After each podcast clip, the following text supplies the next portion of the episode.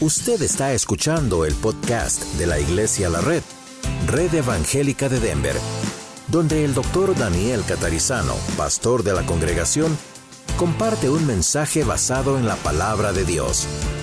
Ahora abra su corazón y permita que en los próximos minutos el Señor le hable y le bendiga. Oh Jehová, tú me has comprender. ¿A dónde me iré de tu espíritu? ¿Y a dónde huiré de tu presencia? Si subiera a los cielos, ahí estás tú. Y si en el Seol hiciere mi estrado, he aquí, allí tú estás.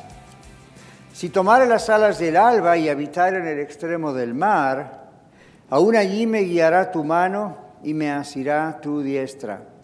Si dijeres ciertamente las tinieblas me encubrirán, aún la noche resplandecerá alrededor de mí. Aún las tinieblas no encubren de ti, y la noche resplandece como el día. Lo mismo te son las tinieblas que la luz, porque tú formaste mis entrañas, tú me hiciste en el vientre de mi madre.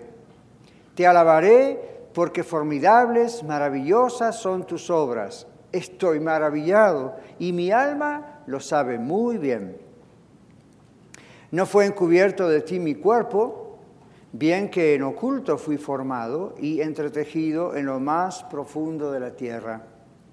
Mi embrión vieron tus ojos, y en tu libro estaban escritas todas aquellas cosas que fueron luego formadas, sin faltar una de ellas. Cuán preciosos me son, oh Dios, tus pensamientos, cuán grande es la suma de ellos. Si los enumero, se multiplican más que la arena. Despierto y aún estoy contigo. De cierto, oh Dios, harás morir al impío. Apartaos pues de mí, hombres sanguinarios, porque blasfemias dicen ellos contra ti. Tus enemigos toman en vano tu nombre no odio, oh Jehová, a los que te aborrecen y me enardezco contra tus enemigos. Los aborrezco por completo, los tengo por enemigos. Examíname, oh Dios, y conoce mi corazón. Pruébame y conoce mis pensamientos. Ve si en mí camino de perversidad y guíame en el camino eterno. Padre, bendice tu palabra y que haga aquello para lo cual tú la estás enviando hoy. Prestamos ciento por ciento de nuestra atención a ti y esperamos que siembres tu palabra en nuestras vidas. Oramos en el nombre de Jesús, tu Hijo, nuestro Salvador. Amén. Dios está siempre presente. Esto es un hecho, ¿verdad? Dios está siempre presente. Dios nos conoce por dentro y por fuera, completamente. Conocer a Dios es lo que dice este salmo, conocer a Dios y que Él nos conozca. Conocerlo a Él es amar a Dios profunda e intensamente. Amarlo así, como el salmista David lo amó, produce cada vez que cada vez nos atraiga menos todo lo que el mundo ofrece, que no nos afecten las influencias negativas de las falsas religiones, de las sectas, de los falsos maestros, de aquellos que no aman a Dios. Y además amarlo con esta intensidad hace que seamos bendecidos por Dios. En primer lugar, los versículos 1 al 16, la parte más larga del Salmo, están hablando acerca de realmente una invitación, y es esta, acérquese a Dios y maravíllese en Él. Acérquese cada vez más a Dios, ¿no? acérquese a Dios y maravíllese en Dios. Dios nos conoce completamente. Este es un hecho que nos deja sin palabras. A David lo dejó como ¡ah! sin palabras conocer cada vez más al Señor. Pero además nos alienta a seguir adelante en cualquier circunstancia que nosotros estemos. ¿Por qué? Porque saber que Dios nos creó, nos formó y está presente en nosotros cada día, en todo momento, en todo lugar, en la vida y aún en la muerte. Dios está con nosotros, debe reconfortarnos, debe darnos seguridad. Somos examinados, conocidos, entendidos, escudriñados, rodeados, tocados por Dios. Eso es todo lo que está diciendo en una síntesis. Somos examinados, conocidos, entendidos, escudriñados, analizados, rodeados, tocados, protegidos por Dios, el mismo que nos formó en el vientre de nuestra madre. Aunque Dios no se da por medida, dice la Biblia, el Espíritu Santo no se da en porciones o por medida, aunque sea así y no se dé por medida, nosotros al acercarnos a Él y ser maravillados por Dios, tenemos más de Él, entre comillas, cuando nos acercamos y nos maravillamos de quién es Él. No es que Dios se da más a sí mismo, sino que nosotros abrimos más nuestros ojos. La presencia de Dios nos rodea, vemos mejor quién es Dios, vemos mejor la voluntad de Dios, nos maravillamos, encontramos cosas, aprendemos, vemos cosas de Dios que no veíamos antes, aun si tenemos 70 años de cristianos. Cuando uno se acerca cada vez más a Dios, ve mucho más, mucho más. Quizá ustedes como yo, muchas veces hemos leído, cantado desde la Biblia, cuando dicen glorifiquen a Dios, denle gloria a Dios. Y uno piensa en la alabanza. Otras veces dice magnifiquen a Dios. Magnifiquen es como poner una lupa, ¿verdad? y, tratar de... Pero uno dice, un, wait a momento. Dios es inmensamente grande. Dios no tiene medida de tan grande y maravilloso que es. ¿Qué quiere decir la Biblia con magnificar, glorificar, alabar? Es muy parecido a cuando uno tiene la vista un poco corta como su servidor y algunos de ustedes. Y la única forma de leer bien es poniéndose sus anteojos y de pronto las letras se hacen más grandes y uno ve con claridad. Eso es magnificar a Dios. Uno se enfoca en Dios, como David, ¿verdad? Uno, uno empieza a pensar en el Señor a través de la Biblia, no un sueño extraño, sino a través de la Biblia, al estar juntos en la iglesia como iglesia, al estar en oración, aún en su carro o en su camión, donde sea, y uno, uno empieza, comienza a pensar cada vez más en la grandeza de Dios y eso que parecía tan lejos, el cielo, y este ser magnífico que nos creó, pero que parece que como que se quedó allá, de pronto es como que se corre una cortina y uno ve con más claridad, ve con más, más y más grandiosidad. Algo que antes se veía un poco a la distancia. Algunos de ustedes quizá han viajado a Disneylandia, a Disneyland o Disney World. Y quizá lo ha visto al llegar, o lo ha visto del avión, o lo ha visto en películas o videos o libros. La experiencia es muy diferente cuando uno llega a ese lugar. No vamos a comparar Disneyland o Disney World con Dios, pero vamos a decir, por algo le llaman el lugar más feliz de la tierra. No lo creo, pero por algo se llama así.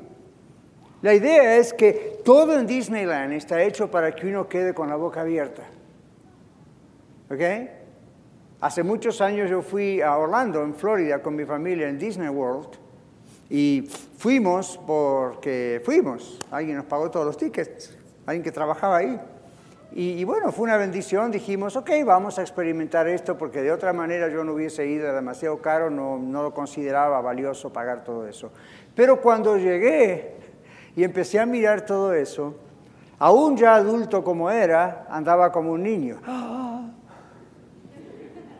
Y todo me llamaba la atención. Y no veía una migaja de nada tirada en el suelo. Y todo estaba perfectamente pintado y en su lugar. Es la idea de un mundo físico ideal. Y uno se queda con la boca abierta. Y para poder conocerlo necesita tres, cuatro, cinco días, porque un día no alcanza. ¿Se imagina si los seres humanos somos capaces de crear algo que nos deje con la boca abierta por su belleza y color y música? ¿Se imaginan ver a Dios eternamente, sin nada fabricado, sino todo creado por Él? ¿Sabe que usted puede comenzar a disfrutar mucho de eso mientras está aquí en la tierra? A través de la palabra de Dios, a través de la oración, a través de las alabanzas. Si realmente lo hace de corazón, esa experiencia ocurre. Dios como que corre el velo, corre la cortina y dice, mira, aquí estoy. Y, y David tuvo esa experiencia y no estaba en un salón con calefacción. Claro que cuando lo escribió era un rey, pero es muy interesante pensar que a través de toda su vida, inclusive muchos de los salmos de admiración a Dios, David lo escribió siendo todavía un pastor trabajando en el campo, en las ovejas. Y siempre, siempre le surgió esa inspiración de describir a Dios. Claro, fue inspiración del Espíritu Santo, fue inspiración de Dios mismo, pero él abría sus ojos y veía las maravillas de Dios.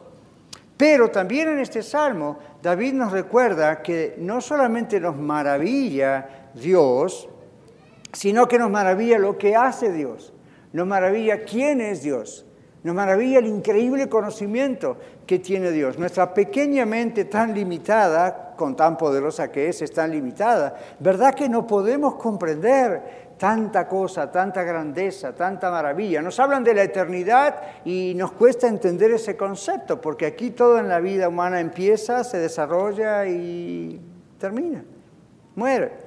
Dios nunca muere. La presencia de Dios nos rodea, dice él. Es imposible esconderse de él.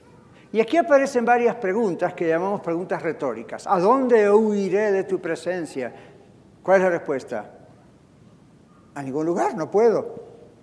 Si subiera a lo alto, ahí estás tú. Si fuera a la tumba, ahí estás tú. Si fuese del este al oeste, ahí estás tú. Es, es increíble. Donde quiera, Dios siempre está. Es imposible esconderse de Dios. Hay gente que peca y se esconde en el baño para pecar. ¿Usted cree que Dios no lo ve? Hay gente que peca y se esconde, no sé, bajo un pozo o cierra la puerta y apaga la luz. ¿Y quién pensó que Dios no iba a ver eso?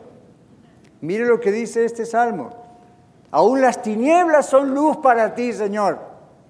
Dios ve claramente en medio de la oscuridad, aún abajo tierra en la tumba, con más claridad de la que nosotros vemos en este salón. Dios es Dios. Entonces, no es para decir, vamos a usar esto y condenar, es para decir, esto es maravilloso. No poder escaparse de Dios, es imposible. Entonces, todas estas preguntas que David hace, ¿a dónde me iré? ¿Qué pasará aquí? son todas preguntas retóricas, tienen su respuesta incluida en la pregunta. La respuesta es, no puedo esconderme en ningún lugar, bajo ninguna circunstancia de Dios, el que me ha creado desde el vientre de mi madre, ni mi madre veía mi embrión dentro de su vientre, Dios sí. Interesante, ¿no? La madre, el padre, la familia, lo único que ve es la gran panza, ¿verdad? That's it. Y el ultrasonido y las, máquinas de hoy pueden ver allí, y muy bonito, pero no pueden ver lo que Dios ve. Dios asigna un alma a cada uno de nosotros, nadie puede ver eso. Dios pone su espíritu en nosotros para que vivamos como sopló en las nastros de Adán y nadie puede ver eso. Dios ve lo más íntimo de cada uno de nosotros. Bueno, David expresó una increíble admiración, una sensación de altísima admiración al meditar en esto que estamos comentando juntos como familia hoy. Y tuvo esta experiencia tremenda de maravillarse de solo pensar en Dios. Yo le pregunto a usted hoy, ¿esta es su experiencia? ¿Esta es mi experiencia? Él dijo, estoy maravillado, es otra forma de decir, no tengo palabras. Otra forma de decir, me quedo con la boca abierta de admiración. Pero quiero que sepa esto, este asunto de maravillarse no es para entretenerse, no es un entretenimiento al estilo Hollywood con luces y colores y efectos de video para que uno se quede como, oh, ¿cómo hicieron esto? El asunto de la maravillación, palabra que no existe, de David es no sé cómo explicar esto, pero lo más maravilloso aquí es que no es simplemente un show, no es una experiencia maravillosa. Realmente esta es una experiencia que hace crecer mi experiencia de amor por Dios, mi experiencia de amor por Dios a un nivel cada vez mayor. Si usted entregó su vida a Jesucristo hace poco tiempo, usted apenas conoce un poquito de lo mucho que Dios tiene preparado para que usted conozca. Y si usted es viejo como yo y ya hace unas cuantas décadas que conoce al Señor Jesucristo, todavía hay muchísimo más para conocer del Señor. ¿Ok? Entonces, no es solamente una admiración por la magnificencia de Dios, la creación de Dios, lo que nos espera, donde Dios habita. Gloria a Dios por eso. Pero ¿saben qué? No es solamente una admiración tampoco por el poder de Dios. No es solamente una admiración por el conocimiento ilimitado de Dios. Dios todo lo sabe. Esto es una experiencia que nos acerca cada vez más a Dios. Es una experiencia que nos atrae cada vez más a buscar el rostro de Dios. Es humano que cuando probamos algo que nos gusta, queremos más o no. Ya, todos nosotros siempre queremos más de eso rico que nos gusta, si es que tenemos una comida preferida. Todos queremos más de esa marca o de esa ropa o de esos zapatos o de esa persona que nos agrada tanto. Todos queremos más de lo que nos satisface. ¿Por qué no querer más de Dios, que es el único que satisface completamente? Porque no lo probó. Porque se quedó apenas con lo que sabe, se quedó apenas con lo que ha experimentado de Dios. Yo le invito a que entre más adentro, porque Dios está con sus manos ahí, listo para darle, y usted, bueno, pero Él no va a perseguirle a usted, Él quiere que usted sea atraído por Él, y cuando usted se acerque a Él le dice, ok hija, acá está, mira esto. Ok, hijo, mira esto. Y tú vas a decir, tanto tiempo y ¿por qué no me lo diste antes? Hace años que te lo vengo ofreciendo. Acá está. Cuanto antes, mejor. Cuanto antes se acerca, mejor. Nos atrae el Señor a buscar su rostro, su presencia, su compañía, más que cualquier atracción a otra cosa o a otra persona nos hace vivir la experiencia que Él dijo en Juan 7, 37 al 39. El Señor Jesús dijo, el que cree en mí de su interior correrán ríos de agua viva. Nosotros tenemos muchos ríos aquí en Colorado. Y usted los ha visto, ¿verdad? Son maravillosos. Ríos de agua viva, cristalina, poderosa. Hace un torrente, hace ruido, hace sonido. No es una cuestión de una laguna muerta por ahí. Está hablando del el Espíritu Santo dijo Jesús y Juan, al escribirlo inspirado por el Espíritu Santo, aclara eso. Esto de los ríos de agua viva, dijo Jesús, en referencia al Espíritu Santo, que había de venir sobre ellos, que vino desde Pentecostés, que vino a su vida cuando usted entregó su vida a Cristo Jesús. Así que ese fue nuestro primer punto. Acérquese a Dios y maravíllese en Dios. Gracias a eso podemos ir al segundo punto. Maravíllese en Dios y no le va a deslumbrar más el mundo. Cuanto más nos acercamos a Dios, aún las cosas buenas que Dios nos da para ir a una casa, la familia, el carro, el salario o lo que sea, la profesión, siguen teniendo su valor y empiezan de todas maneras a no deslumbrarnos tanto.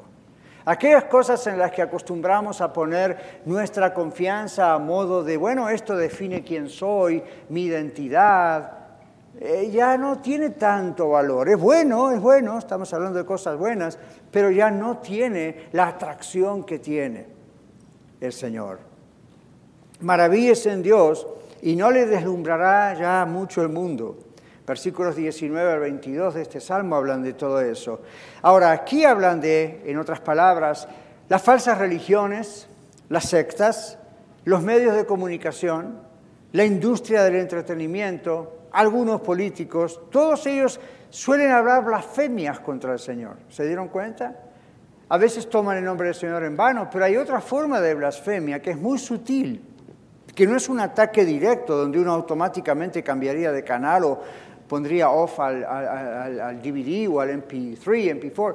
No, hay una forma muy sutil, muy por debajo de blasfemar al Señor y eso es lo que ellos hacen, hablando en contra de Dios. Ponen ideas contrarias a los principios bíblicos, ideas contrarias a los mandamientos de Dios, ideas contrarias a quién es Dios. Esto lo hacen las falsas religiones, las, sectas, lamentablemente algunos grupos también entre muchas comillas gruesas llamados cristianos. Las falsas ideas publican o que ellos publican influyen negativamente en la manera de pensar del público, en la manera de pensar de la gente en cuanto a Dios. Así que entonces los que aborrecen a Dios, los que odian a Dios aunque digan que no, hacen todo lo posible por alejarle a usted y a mí, el público, de la oportunidad de conocer al Dios verdadero y maravillarse en Él.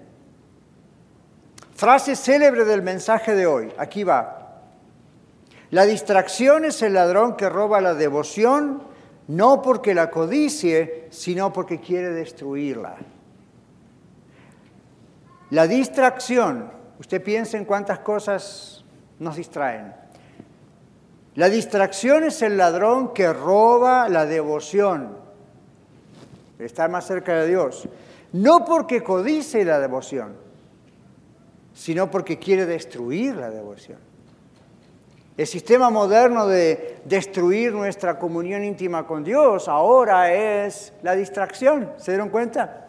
Somos una cultura, no solo Estados Unidos, a mí mundialmente, que con el Internet, con la televisión, YouTube, los medios digitales, yo no dije que son malos, pero tienen un poder tremendo sobre nosotros. El teléfono con, es una computadora tan poderosa, lo tenemos aquí. ¿Y, y qué pasa? Well, you know, nos distrae.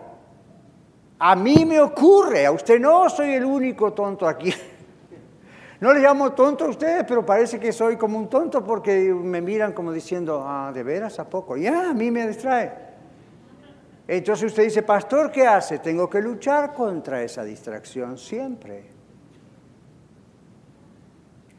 Tengo que orar y pedirle al Señor que me ayude, me ayude a organizarme, porque les digo que si no puedo estar todo el día con el bendito telefonito. Y no siempre contestando emails por you know, el trabajo. Muchas veces es porque a ver qué dice Google o Bing o Facebook o quién sabe quién o qué hora es la nueva película, cuál es la última noticia, cuál es el último canto, qué está pasando con el presidente, qué está pasando con el otro. Y uno puede estar literalmente 24 horas al día con el teléfono en la mano. ¿Se dieron cuenta? Ya, ajá, ahora sí, ¿ven? Sí, podemos estar ahí todo el tiempo, dale y dale. ¿Por qué? Porque está hecho para eso. A usted dice, está diabólicamente hecho para eso. Bueno, no sé. Lo que sí sé es que es un buen instrumento que nos puede ayudar mucho y sin embargo nos puede distraer, distraer terriblemente. Entonces usted dice, ¿qué hace usted, pastor, para no distraerse con aquí estar a solas con Dios? Apago todo. ¿Ven? Entonces, si me pudiera ir al campo y estar solo, podría, pero hasta que llego al campo pasó demasiado tiempo, entonces tengo que traer el campo ahí adentro, ¿no? Uno tiene que hacerlo. ¿Por qué? Porque el mecanismo de distracción es constante. Y yo creo que esa es una de las herramientas más poderosas que Satanás usa para distraernos de Dios. Porque es más inocente. Es más inocente que los otros mecanismos que también usa. Y para los cristianos es mucho más inocente. Porque en ocasiones podemos decir, a ver qué dice tal pastor acerca de esto, y a ver qué dice el otro charlatán acerca de esto otro, y a ver qué dice, y nos podemos pasar horas y horas y horas investigando. Ahora, ¿está mal investigar? No, pero mucha investigación y poca oración no aprende nada. Fue pura distracción. Es un show cristianizado. Entonces recuerde cómo trabaja el enemigo. Por algo el Señor Jesucristo nos dijo, vaya a su cuarto, cierre su cuarto, su recámara, cerrada la puerta, ore a su Padre que está en los secretos. ¿Por qué encerrarse? Para evitar distracciones. Y ahora en la vida moderna nos tenemos que organizar para eso, ¿verdad que sí? Por los horarios locos que todos tenemos. Bueno, haga lo que tenga que hacer. Yo le digo esto, en cuanto usted tenga un taste, cuando usted pruebe un poco más lo que significa y lo que significa en su vida, el efecto que tiene estar solos en la presencia de Dios, aunque sea unos minutos, usted va a empezar a buscar estar a solas con Dios. No hay experiencia mejor. No es una experiencia religiosa, donde tengo que encender ahí velas o candelas y hacer un montón de cosas raras. No, no, no, es muy natural. Es una presencia, una conciencia de la presencia de Dios cada vez más normal, más natural. Luego todo el día estamos con Él también, pero ese es un tiempo muy, muy, muy especial. comparado a veces en la Biblia con la experiencia matrimonial. Entonces, imagínense, imagínense, la idea de David era, wow, estaba hablando de su propia experiencia. Y el cerebro se abre y la mente se abre y el corazón se abre y uno comienza a entender cosas. Lee la Biblia y dice, yo leí este versículo, este Salmo 139 por 30 años y ahora empieza a tener otro sentido para mí. ¿Dónde estaba hace 30 años? Lo leí 300 veces. ¿Qué pasó que no tiene el efecto de hoy? Es la disposición en la que usted está entrando a leer este salmo. Es el deseo de su corazón. El Señor, háblame, quiero conocerte, me maravilla. No es un simple poema de David que no sabía qué hacer y dijo, a ver, voy a agarrar el arpa. No, realmente se metió a decir, my goodness, cada vez que estoy con el Señor esto es más grande, más grande, más grande, más grande. Y es más maravilloso. Entonces, ¿qué pasa? Eso hace que no me distraiga tanto, porque esto es mejor que cualquier otra cosa. La distracción es el ladrón que roba la devoción. Ese es el plan de Satanás. No porque codicie la devoción con Dios, sino porque quiere destruir la devoción con Dios. Los que aborrecen a Dios, dice aquí el salmista. Bueno, aquí tenemos un par de grupos representados hoy, pero los que aborrecen a Dios, tanto en esa época de David como hoy, son militantes, son activistas, en contra del mal, en contra de Dios, activistas de la maldad, activistas en contra de Dios. No se conforman con simplemente estar en contra de Dios, sino que actúan con violencia contra Dios y contra sus hijos, ustedes y yo. En ocasiones la violencia es física, como vemos muchas veces, lamentablemente cada vez más alrededor del mundo, incluyendo nuestro país, pero por lo general comienza con una violencia psicológica a través de insultos, a través de indirectas o directas, a través de burlas, ¿ok? Y hacen que uno se intimide, no se intimide. Vamos a aclarar algo para ir concluyendo. David, un santo hombre de Dios, con el corazón de Dios, de pronto habla de que odiaba a sus enemigos, o mejor dicho, a los enemigos de Dios. Nosotros nos preguntamos, ¿verdad? Ah, ¿Qué significa esto de que odia o aborrece? ¿No es acaso que Dios nos enseña aún a amar a nuestros enemigos? Cuando usted lee eso, ¿no recuerda el otro texto? David dice, no odio yo a los que te aborrecen. Y usted no piensa, pero el Señor nos dijo que debemos no odiar, debemos amar a los enemigos. Bueno, por empezar, no son los enemigos de David, son los enemigos de Dios. ¿Leyó bien el Salmo? No dijo David, no odio a los que me aborrecen. Dijo, no odio, Señor, a los que te aborrecen. Bueno, pero seguimos con el problema del odio. Entonces, ¿qué significa eso? El escritor no escribió en español. No escribió en inglés.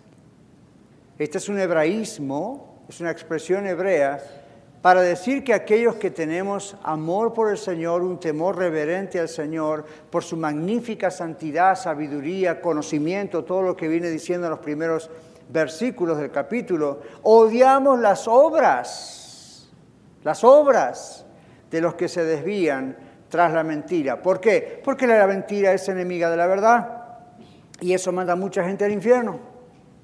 Los hijos de Dios odiamos el pecado no a los pecadores. Odiamos la maldad que ha atrapado a los que hacen el mal. El Salmo 101.3 es un texto paralelo, decimos. Salmo 101.3, 101.3. Este contiene un concepto paralelo. Miren lo que dice. No pondré delante de mis ojos cosa injusta, otra versión dice inmunda Aborrezco la obra de los que se desvían. Ven la obra, no a los que se desvían. Nosotros tenemos Radio La Red ahora, más las, tres congregaciones, las que vengan y cualquier otro esfuerzo evangelístico que Dios quiera hacer. Fine.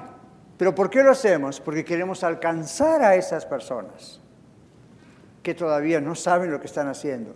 Pero aquí dice en el Salmo 101.3, no pondré yo delante de mis ojos cosa injusta o inmunda. Aborrezco la obra de los que se desvían. Ninguno de ellos se acercará a mí.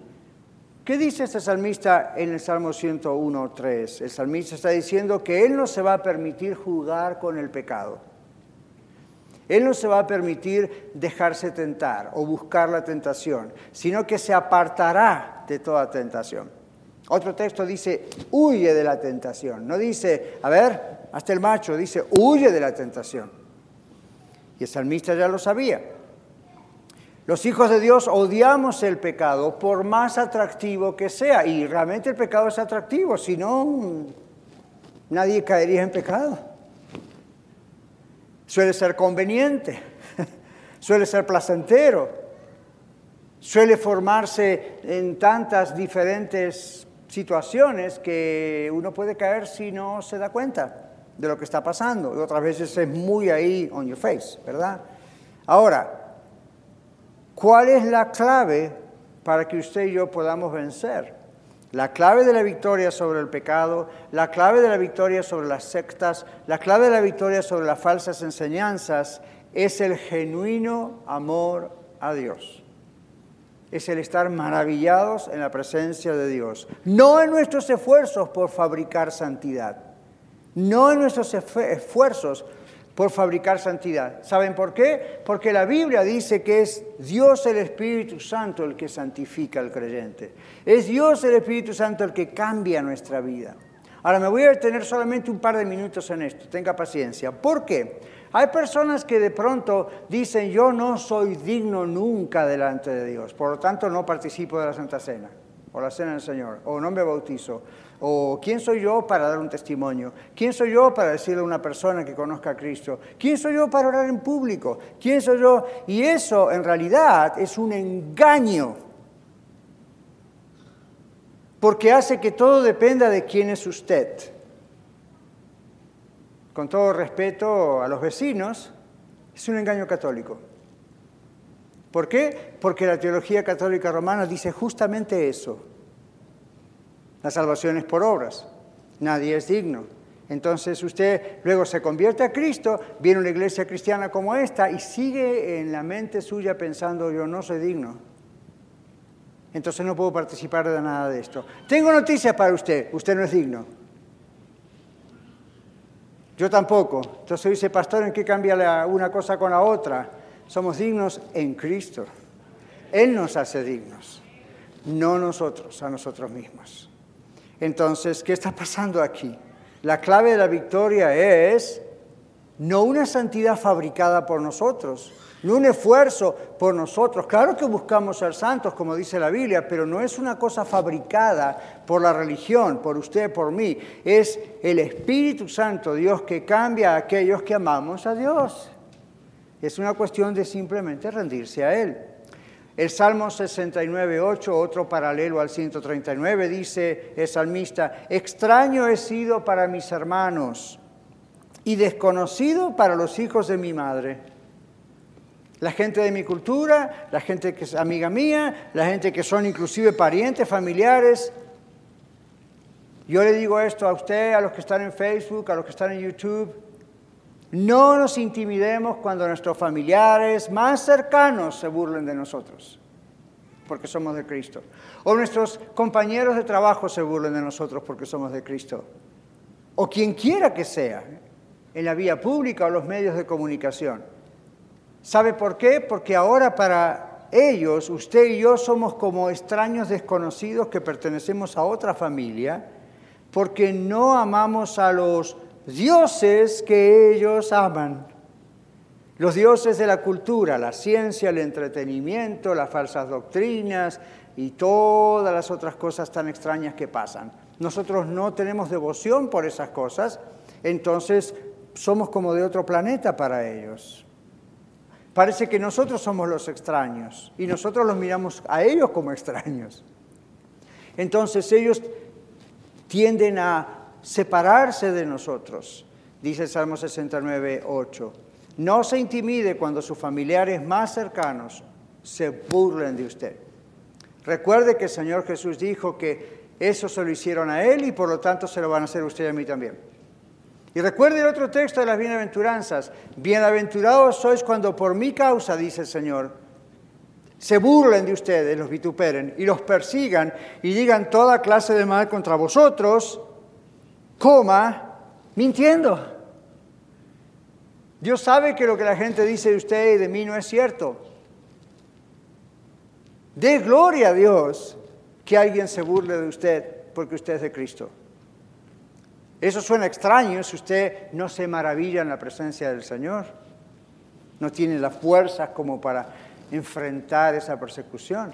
Pero usted se maravilla en la presencia del Señor, las burlas van a venir, la gente va a notar su cambio, qué feo si no nota que usted no, no es diferente. Y dele gloria a Dios, ¿sabe por qué? Porque usted va a decir como yo, well, si así hicieron con mi Señor, así van a hacer conmigo. Por lo tanto, estoy asociado con el Señor. Quiero traer las pruebas de que usted es salvo, las burlas de los demás, las críticas de los demás. Ahora, si usted anda de santurrón y no es salvo, pero piensa que es perfecto, well, come on. Pero si realmente esto es el producto de la presencia de Dios en su vida, sea usted un niño, un adolescente, un teenager, un joven, un adulto, un anciano, de gloria a Dios. Si alguien se burla de usted, está en muy buena compañía. Que sigamos siempre maravillados del Señor, o el mundo nos atrapa. Para concluir, dicen aquí, dice uh, el salmista, examíname, le dice a Dios. En medio de toda esa maravilla dice, examíname, pruébame, analízame, diríamos hoy en términos modernos, ¿verdad? La pregunta es cómo quitarnos de encima la contaminación que todavía tenemos a veces del mundo. Aunque ya no somos del mundo, pero de repente y no se nos pegan cosas. ¿Cómo hacemos? Pidamos, pidámosle al Señor que nos examine, como hicimos antes de participar de la cena del Señor. Tal vez en más de dos minutos, ¿ok? Pero examíname, Dios. Mírame, pruébame, dice el salmista, ve si hay en mí camino de perversidad y luego guíame por el camino eterno. ¿Por qué David le hace esa propuesta al Señor, guíame? Porque David no era suficiente para darse cuenta de todas las cosas. Entonces, el Señor Dios mira con profundo conocimiento y sabiduría lo que me quedó a mí pegado del mundo. Y el Señor observe usted que esta es una poderosa confesión que David hace, sin siquiera mencionar particularmente un pecado personal. ¿Alguna vez vio una confesión de pecado sin necesariamente decir que es? Uno diría, bueno, no es realmente una confesión. Lo es dependiendo de lo que está diciendo. Aquí hay una confesión de pecado sin mencionar exactamente qué pecado. Maravilloso. Maravilloso. Entonces observe que esta es una poderosa confesión personal de pecado hecha sin mencionar pecados en particular. Debemos pedirle a Dios diariamente que nos examine, nos muestre cualquier influencia que nos haya afectado o que nos siga afectando. ¿Por qué? Porque Dios está ayudándonos. Cualquier influencia mundana en nosotros está condicionando nuestros pensamientos, nuestras decisiones, nuestras acciones. Bueno, una vez que le pedimos eso al Señor, debemos rogar a Dios que nos limpie y que nos guíe por el camino eterno y no nos deje caer en las garras del mundo. Bueno, para concluir, que sigamos siempre maravillados por el Señor y que eso haga que el mundo nos sea a nosotros cada vez menos atractivo. Este es el secreto de la vida victoriosa y gozosa pase lo que pase, sea pobre, sea rico, esté sano, esté enfermo, esté soltero, esté casado, tenga hijos, no los tenga, you esté donde esté, que pase lo que pase, con trabajo, sin trabajo. Hay un secreto en la vida del cristiano, hay un secreto en la vida de la cristiana para la vida gozosa y victoriosa. Es siempre estar maravillados por el Señor. ¿Y cómo logramos estar maravillados por el Señor? En la presencia del Señor. ¿Cómo responde usted a este mensaje de la palabra de Dios? Tal vez deba confesarle a Dios su desinterés por Él. Sí le ama, pero anda apático, apática. ¿Ha permitido usted que el mundo le distraiga y eso ha nublado la vista espiritual suya para entonces no maravillarse por Dios y no ser bendecido como consecuencia? O tal vez debería preguntarle, ¿es usted salvo? ¿Salva? ¿Necesita ser salvo por Cristo. Bueno, si es así, Dios hoy le invita a reconciliarse con Él. No le está condenando, le está invitando a reconciliarse con Él. Conózcale personalmente y usted se va a maravillar de su creador que le vio en el vientre de su madre. Se va a maravillar del sustentador de su vida, que es el que decide cuándo usted nace y cuándo usted muere. Y se va a maravillar del Salvador Cristo Jesús, que en la cruz del Calvario murió en su lugar y en mi lugar. Vamos a orar. Tome un segundo, unos instantes, lo que sea, para hablar con Dios. Para hablar con Dios. Hable con Él y dígale, Señor, esto es lo que pasó conmigo debido a este mensaje. En este momento esto es lo que puedo absorber, es lo que estoy entendiendo. Ayúdame a maravillarme en ti, ayúdame a evitar las distracciones. Ayúdame, pues usted ya escuchó, yo no voy a poner una oración en su boca. Oye Señor, luego concluimos.